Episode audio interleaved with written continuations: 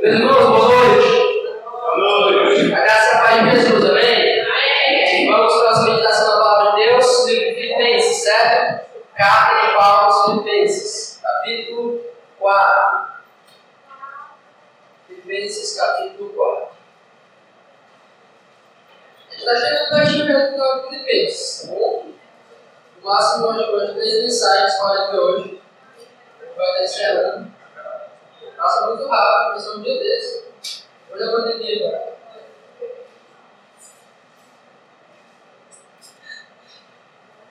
Filipenses 4, tá bom?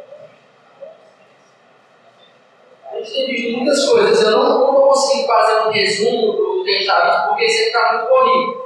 Eu sempre precisa da hora para mim, eu não consigo fazer esse resumo, tá bom? Então eu vou puxar só aqui a luzinha para conectar com esse capítulo 4 que nós já entramos. Na, minha versão, a perícope do versículo 17 do capítulo 3 já liga com o versículo 1 do capítulo 4. Eu expliquei para vocês por que isso acontece. O capítulo 4, versículo 1 diz assim, certo? Depois a gente vai ver do 2 ao 7, mas o capítulo 4, versículo 1 diz assim. Acompanhe comigo. Volta aí só um, quando eu estou explicando isso aqui. 4, 1. Pronto, diz assim. Voltando, meus amados, voltando, meus irmãos, amados e muito saudosos, minha alegria e coroa. Sim, amados, permanecer deste modo firmes no Senhor. Você percebe que esse portanto, que é o, a forma como Paulo começa o versículo 1 aqui, nossa divisão, ele conecta com o que ele acabou de dizer. Ele, ele falou sobre, o tema foi sobre os inimigos da cruz e os servos do Evangelho. Quem você vai alimentar? E ele faz uma conclusão, chamando os irmãos que são amados, que de saudade, dizendo: olha, diante do que eu disse, permaneçam firmes no Senhor, permaneçam ligados ao Senhor, permaneçam perseverando no Senhor, não desistam na caminhada, porque se vocês se apegarem a esses camaradas, a quem estão ensinando, vocês não vão ficar firmes no Senhor. E eu falei né, que eu fiz essa junção porque eu achei melhor ligar com o final do versículo é, 3, no capítulo 3. Mas eu expliquei que alguns teólogos pensam e acreditam que você pode fazer a ligação tanto com o final do 3 quanto com a continuação do 4. E faz muito sentido. Você permanece firme de acordo com o que ele ensinou, as pessoas a quem você vai lidar, você permanece firme em Jesus. Mas a gente vai ler em seguida e esse firmes é, do Senhor, que ele falou no capítulo 4, versículo 1, também é explicado e desenvolvido na continuação do capítulo 4. O Filho do Senhor é tanto o que ele acabou de dizer, como o que ele vai dizer em seguida, certo? Eu quero que vocês peguem isso para que a gente possa seguir nosso caminho nessa noite. Quando ele começa o versículo 4, o versículo 4 vai ser repetido, a ilustração não é uma ilustração perfeita, mas dá para é, entender. É como se fosse uma porta giratória, você dando as pessoas entram como saem também de um espaço. É, você vai para um lado, mas também vai para o outro. O versículo 1, capítulo 4, serve dessa forma: é, apontando o que já vem e apontando para o que vem ainda em seguida. Eu entendo que o Paulo faz nos versículos de 2 a 7 é exatamente um desenvolvimento e um aprofundamento dessa ideia de permanecer firmes no Senhor. Vamos nosso texto, por favor, nosso, o nosso título dessa noite. Sendo assim, é, sendo esse texto que a gente vai meditar do 2 ao 7, o desenvolvimento dos versículos, do versículo 1, da ideia de permanecer firmes no Senhor, o tema que a gente vai ter hoje, vai colocar é esse. Aliados para a perseverança. Eu entendo que Paulo ele vai agora dar ferramentas ou uma espécie de ajuda, ele vai descrever, posturas que vão lhe ajudar a permanecer firmes no Senhor. Eu chamei dessa forma, aliados para a perseverança. A ideia de permanecer firmes, ao mesmo tempo que permanecer firme, é continue, persevere, avance, não desista da caminhada. Talvez o eco, a frase que está sendo é, pronunciada nessa sessão é essa. Permaneça firme no Senhor. Continue nessa caminhada na qual você foi Jesus ele já tem falado sobre isso. Ele falou isso no capítulo 3, versículos de 12 a 16, essa ideia de avançar na caminhada. E aqui no capítulo 4, essa ideia permanece, de você perseverar e não desistir da caminhada com Jesus. Eu entendo que há quatro ferramentas nessa passagem, eu vou esmiuçar com vocês essas quatro ferramentas, esses quatro aliados, eu chamo de aliados, ou seja, apoios, auxílios, para que a gente possa perseverar e obedecer isso que ele mandou, permanecer firmes no Senhor. Leia comigo Filipenses 4, 2 ao 7. Vai dizer assim, palavra de Deus. Rogo a Evódia e rogo a Cinti, pensem conformemente no Senhor. A é o companheiro de julgo, também peço que as auxilies, pois juntas se esforçaram comigo no Evangelho, também com Clemente e com os demais cooperadores de Deus, cujos nomes se encontram no livro da vida. Alegrai-vos sempre do Senhor, outra vez vos digo, alegrai-vos. Seja vossa moderação conhecida de todos os homens. Perto está o Senhor. Não andeis ansiosos de coisa alguma. Em tudo, porém, sejam conhecidas diante de Deus as vossas petições pela oração e pela súplica com ações de graças. E a paz de Deus, recebe todo entendimento, guardará o vosso coração e a vossa mente. Orar com Senhor, nos ajude, nos dê graça, de atenção, no contigo focado, quanto mais receber a tua palavra. Traga paz no coração, é, confiança no Senhor. Creio que o Senhor vai fazer como te agrada. Ajude Deus, da graça. Dirige tudo que só o teu nome exaltado nessa noite. Eu entendo que nessa, passagem, versículo 2 ao 7, nós temos quatro aliados, quatro posturas cristãs que vão nos ajudar a perseverar na nossa caminhada com Jesus. Certo? Vamos ver os versículos 2 a 3. Após ele dizer que eles devem permanecer firmes do Senhor, ele continua. Mais uma vez, versículo 2 e 3. Rogo a Evódia, rogo a Sinti, pensem conformemente no Senhor. A ti, que é o de julgo, também peço que as auxilies, pois juntas se esforçaram comigo no Evangelho. Também complemente com os demais cooperadores meus, cujos nomes se encontram no vida. Eu gosto muito dessa passagem, eu, tava, eu não tinha parado para prestar atenção no todo, mas hoje eu, eu meditando, isso me veio à mente. É, a maneira como Paulo escolheu colocar essa sessão aqui nessa passagem do capítulo 4, que é perto do final da sua carta. Isso me parece um pouco com é, aquilo que Natan faz com Davi no capítulo 12 de 1 Samuel, de 2 Samuel. Eu, eu acho que vocês vão entender. Capítulo 12 de 2 Samuel é quando Davi já tem pecado com Batseba, ele cai em pecado e é, Natan chega para repreender, mas Natan não chega logo, ei, seu pecador miserável, você pecou e tal. Ele usa aquela ilustração da gavetinha, vocês lembram? É, que ele fala de um homem que era rico, de cabelo, de cadeira, de coisa. E o pobre tinha só uma ovelhazinha que havia criado como se fosse uma filha, tinha um viajante da cidade, e o homem rico, ao invés de usar nesses vários animais, pegou a, a, a pobre cabritinha do homem, deixou ele lá. Davi se vira na hora, Davi fica injuriado, Davi se revolta. E aí Natan vai dar o tiro e diz: Esse homem é você, Davi. Você foi quem fez isso. E aí vocês conhecem o desenrolar da história.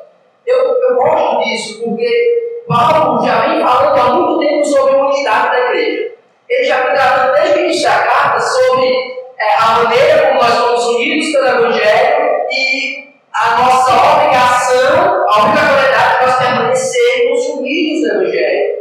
A necessidade de nós acabarmos com os conflitos, a necessidade de nós combatermos é, a, a, nós mesmos e as nossas tendências de divisão, de, de contenda, de conflito, de briga no meio da igreja. Paulo vem falando desde o início que ele vem trabalhando por princípios e pelo seu exemplo de que não pode haver confusão, de que não pode haver conflito, de que não pode haver essas picuinhas e panelinhas no meio da igreja. Ele ensinou isso desde o início da carta. Ele está mostrando como deve ser a igreja. E é, é, é, é de esperar que todos os irmãos estejam sendo tomados por essa ideia. Todos os irmãos estejam sendo influenciados por isso, pensando, meu Deus, é mesmo, tem que acabar com as divisões, tem que acabar com os conflitos, tem que acabar com as discórdias, com os problemas. Aí nós chegamos no capítulo 4, Paulo depois de ter construído tudo isso, ele diz, olha, eu falo sobre a unidade da igreja, eu quero chamar vocês a permanecer firmes. Mas eu quero fazer uma lembrança especial. Eu queria direcionar minha palavra para duas pessoas, que são as irmãs com os nomes aqui, a Evóvia e a Cintia. Meus irmãos, eu queria que vocês pensassem, é, conformemente, eu sei que vocês, o unissem seus pensamentos no Senhor, percebem a estratégia semelhante ao usei na ilustração de discussão da 12, ele construiu toda uma base que moldou a mente dos irmãos para que ele usasse um problema real final dissesse: vocês, tudo que eu tenho dito se aplica a vocês. O que eu tenho dito é para que vocês se unam porque vocês estão divididos. Vocês estão prejudicando a firmeza e essa desunião está acabando com a caminhada e com a perseverança de vocês. Então, o primeiro ponto aqui que Paulo coloca um aliado para que, que nós é, continuemos a perseverança da caminhada cristã é a união da igreja. Porque o que a igreja comunidade diz? Pensem conformemente, ou seja, tenham uma somente, como eu já tenho escrito, pensem igual, resolvam as diferenças de pensamento aqui. A, o contexto dá a entender que elas não tinham discordâncias é, sérias quanto à doutrina do Evangelho. Não é que tinha uma, uma trinitária uma unicista, um acreditava numa heresia e outro uma coisa certa, ou que é, ou era calvinista ou era arminiano, não era isso meio da igreja. Era coisas simples, discordâncias simples que estavam causando uma confusão tão grande que era desnecessário. Então, Paulo olha, meus eu quero que vocês organizem os pensamentos aí, é, resolvam isso, porque isso está destruindo a união da igreja, está destruindo a união de vocês. Isso prejudica. Vocês não conseguem perseverar se vocês estiverem divididos por coisas tão boas e tão simples. E ele também chama a atenção do irmão daquele irmão que queria receber a carta, ele fala diretamente para o irmão, que ele auxiliasse elas a reconstruir essa união, a acertar essa união, porque era essencial para que elas permanecessem firmes na caminhada. Então, o ponto aqui, o primeiro ponto, o primeiro aliado na nossa busca por perseverar na caminhada é justamente a união da igreja. Paulo alerta para o perigo que está acontecendo naquele lugar. Está dizendo, olha, tem divisão aí, tem confusão aí. E essa confusão vai impedir vocês de obedecer o que eu acabei de dizer. De permanecerem firmes no Senhor. Então, para que vocês perseverem e permaneçam firmes, por favor, organizem isso aí, conversem, resolvam isso aí. É, entrem no consenso, porque essa briga de vocês, essa discórdia é desnecessária. Não pode haver essa discórdia, não deveria haver essa confusão por questões de, segundo, de segunda instância. Certo? Então, o primeiro ponto para a caminhada cristã, a gente perceber na caminhada cristã, é a união da igreja. É a união como comunidade. Se tem uma coisa que divide pessoas, que impede pessoas de perseverarem, são conflitos de relacionamento. Se tem uma coisa que tira a pessoa de igreja, é conflito de relacionamento.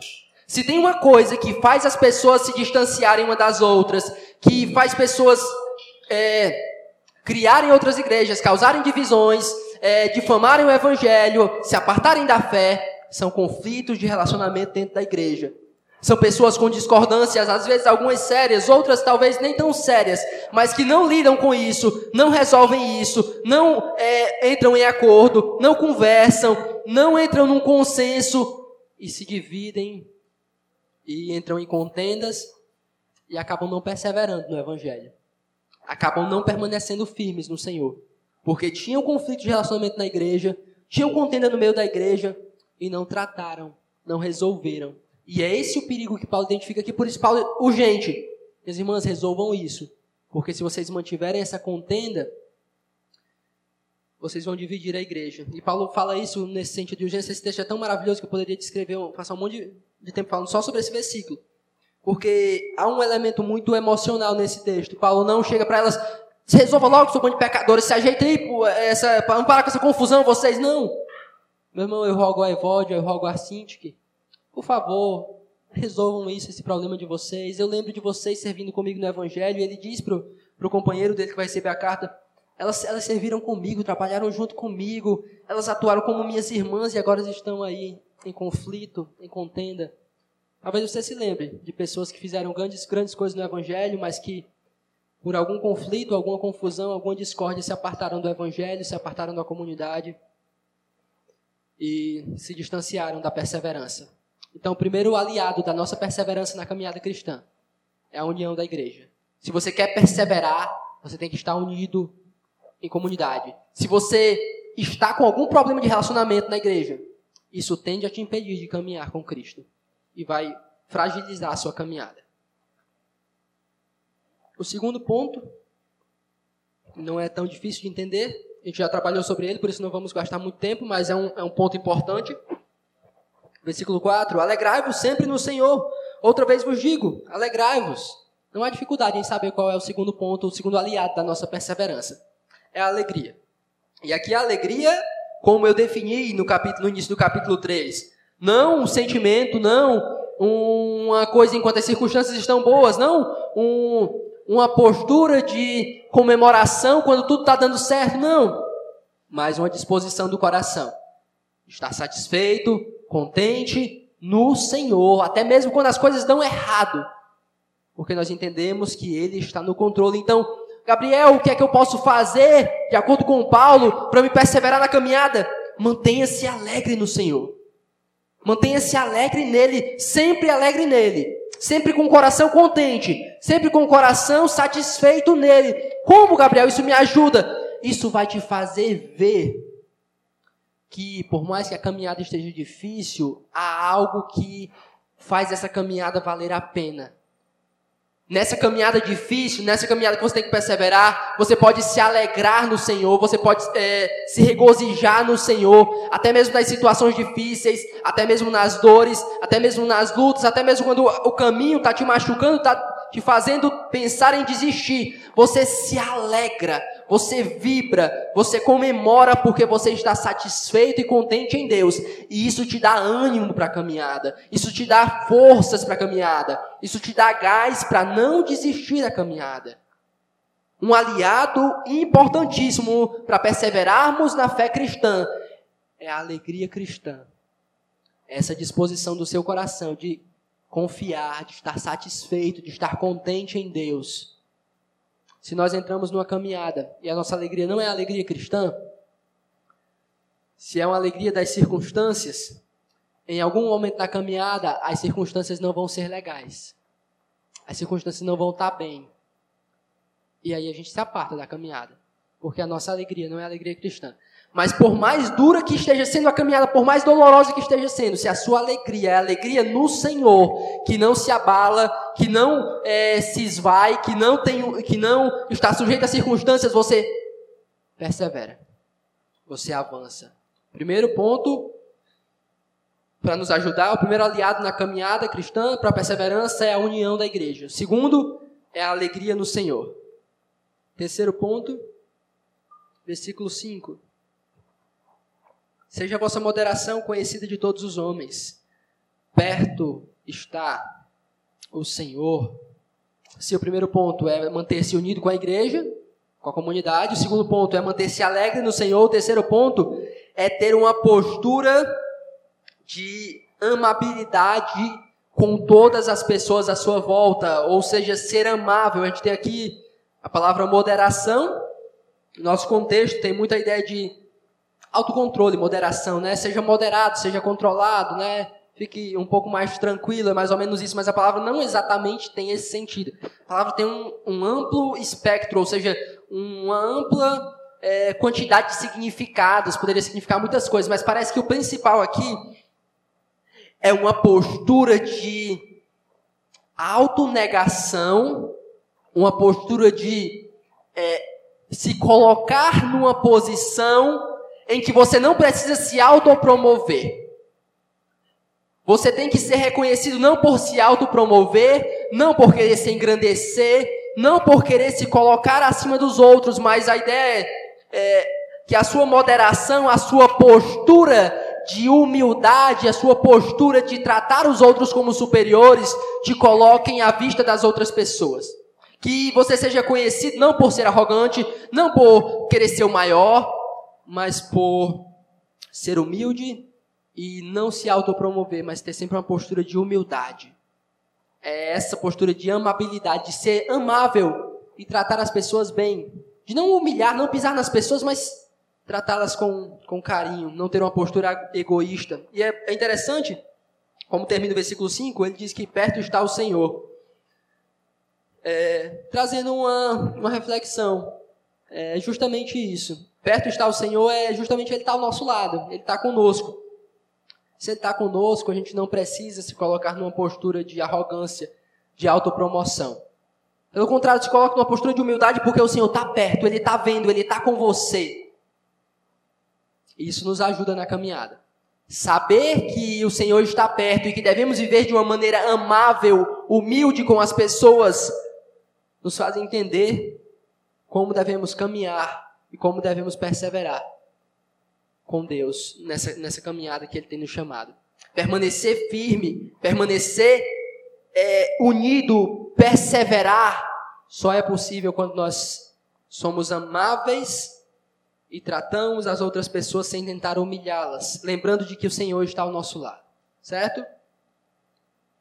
Seja unido, resolva os conflitos na igreja, esteja unido, esteja alegre, seja amável. E o último aliado, na perseverança, versículos 6 e 7, para a gente concluir, diz assim: Não andeis ansiosos de coisa alguma, em tudo, porém, sejam conhecidas diante de Deus as vossas petições, pela oração e pela súplica com ações de graças. E a paz de Deus, que excede todo entendimento, guardará o vosso coração e a vossa mente em Cristo Jesus. Mais uma vez, não é tão difícil entender qual o nosso aliado aqui. A ideia é que na caminhada, ansiedade, preocupação, desespero vai ser um peso que vai te impedir de caminhar. Guardar os problemas, deixar eles tomar lugar, deixar eles te controlarem, deixar com que isso consuma o seu coração, vai te impedir de perseverar, vai te dificultar a tua caminhada. Então, qual é o antídoto para eu conseguir caminhar sem deixar as preocupações tomarem contas? Ore. Ora a Deus. Porque orar a Deus te deixa. É, te faz experimentar uma paz que torna a tua caminhada, a tua perseverança é, mais fácil de ser concluída.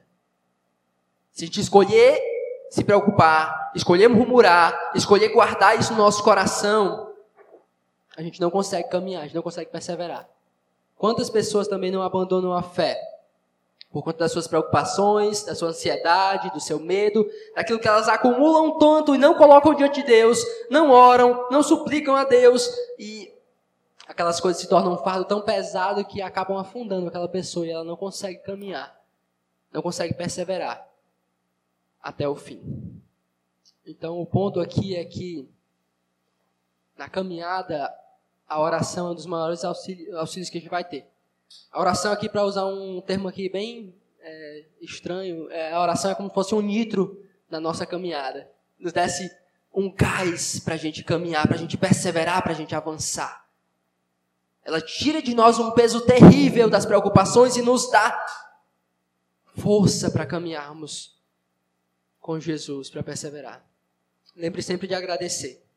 Lembre sempre de agradecer. Lembre sempre, sempre faça isso, coloque numa balança todas as vezes que você estiver angustiado, que você estiver preocupado, em que a caminhada estiver difícil para você. Sempre faça isso. Quando você estiver preocupado com as suas questões financeiras, com as, os seus conflitos na família, com é, problemas de relacionamento no trabalho, na escola, é, e você estiver se sentindo angustiado, por mais que você entenda que são coisas que precisam de algum nível de preocupação e que precisam ser resolvidas, traga a sua mente para o que Deus tem feito. Traga a sua mente para quem Ele é, para todas as bênçãos, para toda graça, para toda misericórdia, para todos os benefícios. Agradeça a Ele por tudo isso. Faça, reflita sobre tudo isso. Você vai ver que isso é muito maior, muito mais pesado, muito mais glorioso do que as dificuldades. Quando você faz isso, quando você, Deus, eu lanço tudo diante de ti.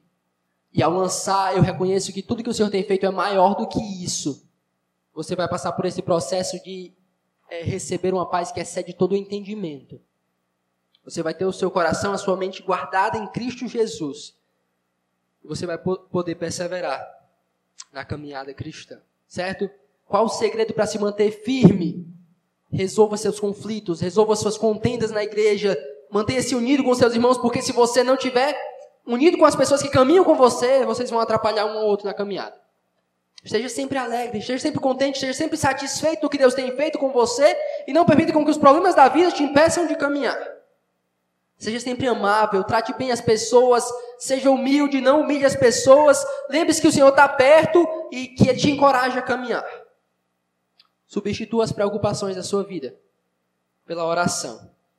Experimente a paz que vem do Senhor. Agradeça por tudo e você vai ter caminho, vai ter liberdade, vai ter mais leveza para a caminhada cristã. São esses quatro pontos que nos ajudam na perseverança na caminhada com Cristo. Não vai ser fácil, não vai ficar tudo bem, mas se nós conseguirmos nos valer desses aliados, nós vamos perseverar. Amém? Vamos, vamos orar para que o Senhor nos implante isso no nosso coração.